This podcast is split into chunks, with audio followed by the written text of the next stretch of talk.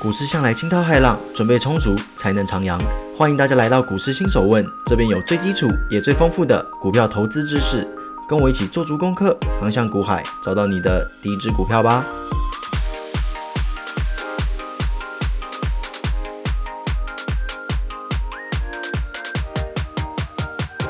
欢迎各位回到今天的股市新手问。周末假期还好吗？有没有把 K D 跟 M A C D 好好的了解啊？其实两者啊，虽然在细节上稍有不同，不过我觉得大方向还是有许多相同之处的啦。大家不妨把它拿出来比较一下。话说我前阵子 I G 有 po 文。然后有错字被听众朋友指正，那我自己是感到有点不好意思啊，就是说啊，没有给大家一个最好的体验。不过嘞，这也是我身高审的不够仔细啦，写完之后太急着剖文，所以没有好好的看清楚。所以呢，非常感谢指正我的听众，我下次会更加小心的。那一样，我的目标啦，虽然最近是有点忙，不过我的目标是说我每周会出个周报，就是跟各位分享说，诶，每周的财经新闻，那有什么可以跟各位讨论啊？然后这样我们就可以互相进步。那一样，我 IG 除了有我们新手问的每一集内容之外，我还是会贴一些我觉得有趣的投资标的，还有一些财经新闻。那欢迎各位来追踪啦。好了，那我们就赶快进入今天的主题吧。第六问，RSI 指数对于初入技术分析的朋友们啊。RSI 可以说是跟 MACD 还有 KD 并称初级三本柱啊，至少是我觉得是初级三本柱啦。因为各个看盘软体基本上是必带这三个技术分析的。那我们赶快进入 RSI 的世界吧。那首先，RSI 的中文啊叫做相对强弱指数。那如其名，就来判断说这档股票的买卖盘双方的强弱。好了，那我们理解它的核心概念之后啊，我们就要进入数学模型之中啦。从它的数学模型里面了解它运作的核心思维。哎，虽然说这个一百个人里面啊，可能会有九十九个人讨厌数学，或是一百零一个人讨厌数学，但是说真的，我一直很好奇，耶，我不知道为什么台湾人这么讨厌数学，因为在国际上面，我们除了干不过印度人之外，基本上虐虐西方人还是可以的，所以严格来说啊，数学算是我们的强项哦。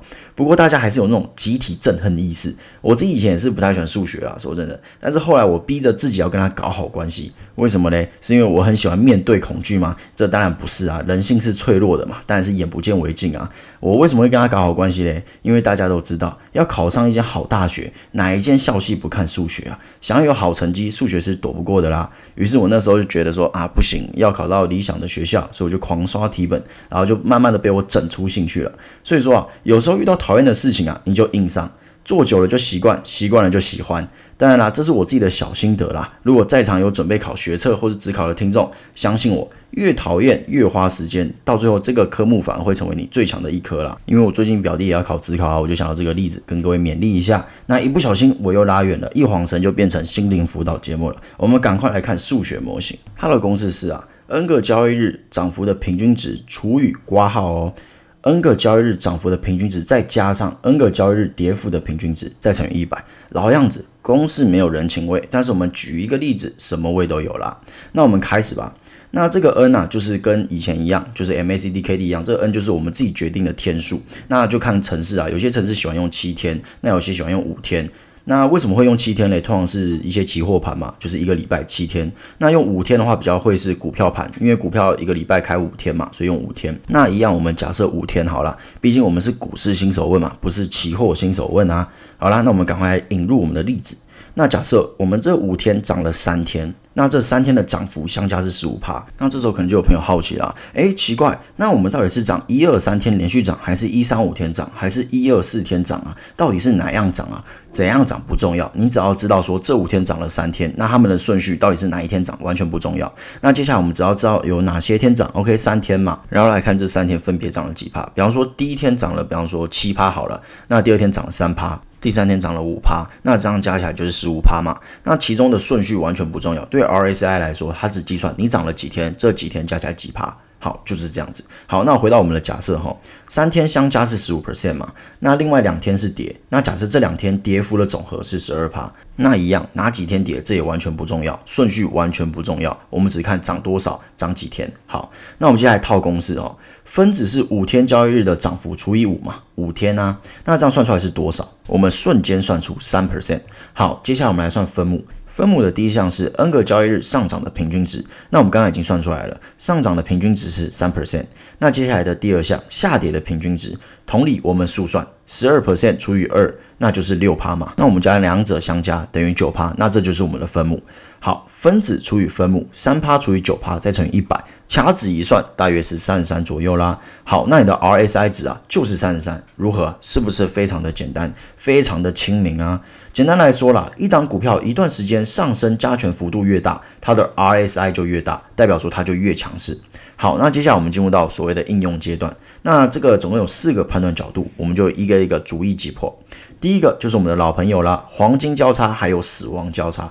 这时候猴急的朋友就发问了：诶 r s i 值只有一个数值，诶，要怎么交叉？一条线要怎么交叉？你在骗我吗？诶，先不要急，我们少一条，对不对？那我们再创造一条就好啦。那怎么创造？第一条取五个交易日，那就是所谓的快线。第二条，我们取十个交易日，那就是慢线啦。两条线，这不就玩得动了吗？这样我们就可以交叉啦。那怎么看？我相信听过前两节的朋友绝对知道答案。没错，快线向上突破慢线就是黄金交叉，快线向下贯穿慢线就是死亡交叉，就是这么简单。其实。大家就是只要知道说，诶，一些核心的观念之后，你就会发现，所有的技术分析都是同一个道理。只要你掌握这个核心的观念啊，你去理解其他的技术分析模型都是非常的简单。好，那第二个一样是老熟人了，背离。那判断方式一样嘛？当今天价格向上，但是 RSI 数值向下，OK，背离，可能面临股价的修正。那如果今天股价向下，RSI 反而向上，同样还是背离，有机会面临反弹。那接下来第三个数值的趋势，我们 RSI 是不是有算出一个数值，对吧？以刚刚为例就是三十三嘛，跟 K D 很像，它们都是有一个数字范围的，这个范围是从零到一百。那既然有范围，就会有标准。那这个标准啊，跟 K D 又很像，有人会用二十啊八十，也有人用七十三十，这是什么意思啊？有好好听之前节目的朋友，铁定又知道了。当今天这个值啊大于八十，我们假设我们用二十八十来看嘛，今天这个值大于八十。就代表说，今天这张股票在短期内涨势凶猛，换句话说，可能进入什么超买区。低于二十就代表说，这档股票短期内跌势很猛，那可能就进入到超卖区。那这边跟各位稍微分享一下哦，跟 K D 一样，每个人看法不同。有人觉得说啊，今天涨多要出掉，跌太多要赶快买。那有人觉得说，强势就代表涨得凶，我们要继续保。那为什么会有这样的分歧嘞？在股市中啊，顺势交易，我个人使用下来是最得心应手的。除非是价值股，我才会在它跌的时候用摊平的方式入手，不然我一般都是会用顺势交易。那这时候有疑惑的朋友就跳出来了，诶，如果是这样的话，那抄底就是一个骗局吗？这些一堆抄底大师他他们都在骗我们吗？各位，抄底是什么？一些股市的新朋友应该听不懂，可能觉得说，哎，抄底跟抄家是朋友吗？他们是亲戚吗？要不然怎么长那么像？所以抄底跟抄家的意思很像吗？不是的，各位，抄底指的是啊，当今天这两股票跌得很深的时候，你觉得说，哦。差不多喽，到底部喽，该反弹喽，于是你就进场了，赚一个反弹的波段。那对于一些技巧高超的技术分析玩家，他们自己有一套判断的方式。那对于一些比较基础的玩家来说，K D 或是 R S I 的数值就是你可以参考的。那为什么抄底理论可以实现？这就要回归到心理学的角度了。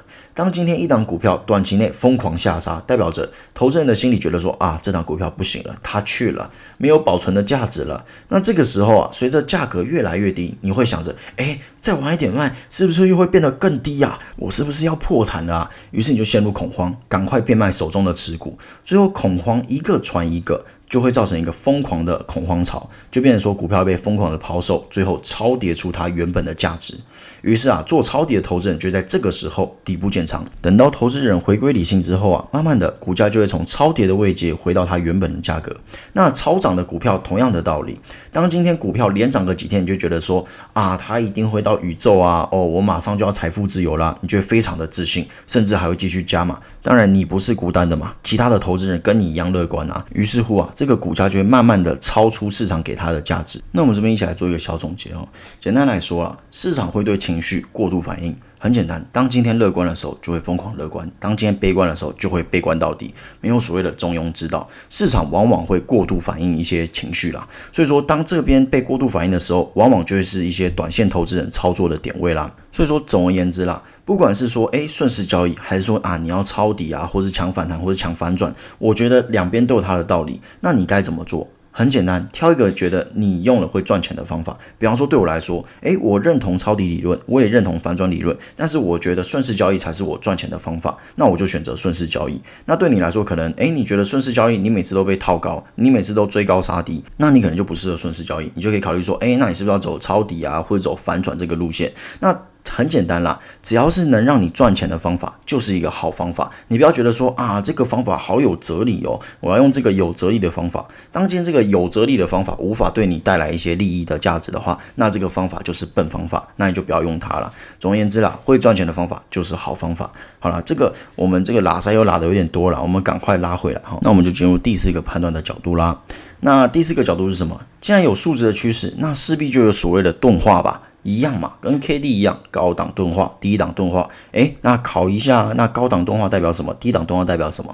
一样嘛，三秒钟，大家想一下。诶，好，差不多三秒钟了，对不对？不可能真的给你们三秒啊，对不对？我们赶快讲完，大家可以赶快吸收。那高档钝化就代表说股价强势，低档钝化就是代表股价的弱势。这些概念跟 K D 真的十分相像，所以我就不再重复的多做赘述了。好了，那以上大概就是今天的内容了。大家听下有没有发现？诶。诶，这几个技术分析好像跟之前你提到的都很像诶，没错，技术分析就像我刚刚又讲过的一样，就是一个核心理念啦。很多判断都是从一个核心理念出发，只要你能理解这核心理念，你去延伸 K D M A C D R S I，那其实都是大同小异的。他们可能有在某些地方有他们的强项，某些地方却是他们的弱项，但他们的核心观念都很像。好，那下一集我们会再介绍另外一个技术分析工具，叫做乖离率。我自己是觉得稍微有一点点进阶啦，不过一样还是很基础的。那在那之后啊，我会再做一集来比较这些技术分析工具啦，就是前面介绍的 M A C D 啊、K D R S I 还有乖离率，我会专门拿出一集来做这些。东西的优缺点比较好，那做完这些，我可能还会再介绍一到两个我觉得稍微进阶一点的技术分析工具了。那在介绍完这些东西之后呢，我们技术分析就会告一段落啦，前往下一个篇章，也就是我们的筹码面。所以大家不用心急，我们就一一步一步彻底理解股市的一些基础概念吧。那因为今天啊，我的这个叫做什么？防喷罩啦，有点坏掉了，所以我就没有用到防喷罩，所以今天的品质可能没有那么好，希望大家可以谅解啦。那我会赶快再下定个新的防喷罩，给大家一个好一点的体验。那我已经尽量就是让声音不要那么爆了，但是如果还是有点爆，那希望各位可以体谅一下。好了，那今天的节目就到这边喽，希望各位有一个美好的工作天，那我们就下一集再见喽，拜拜。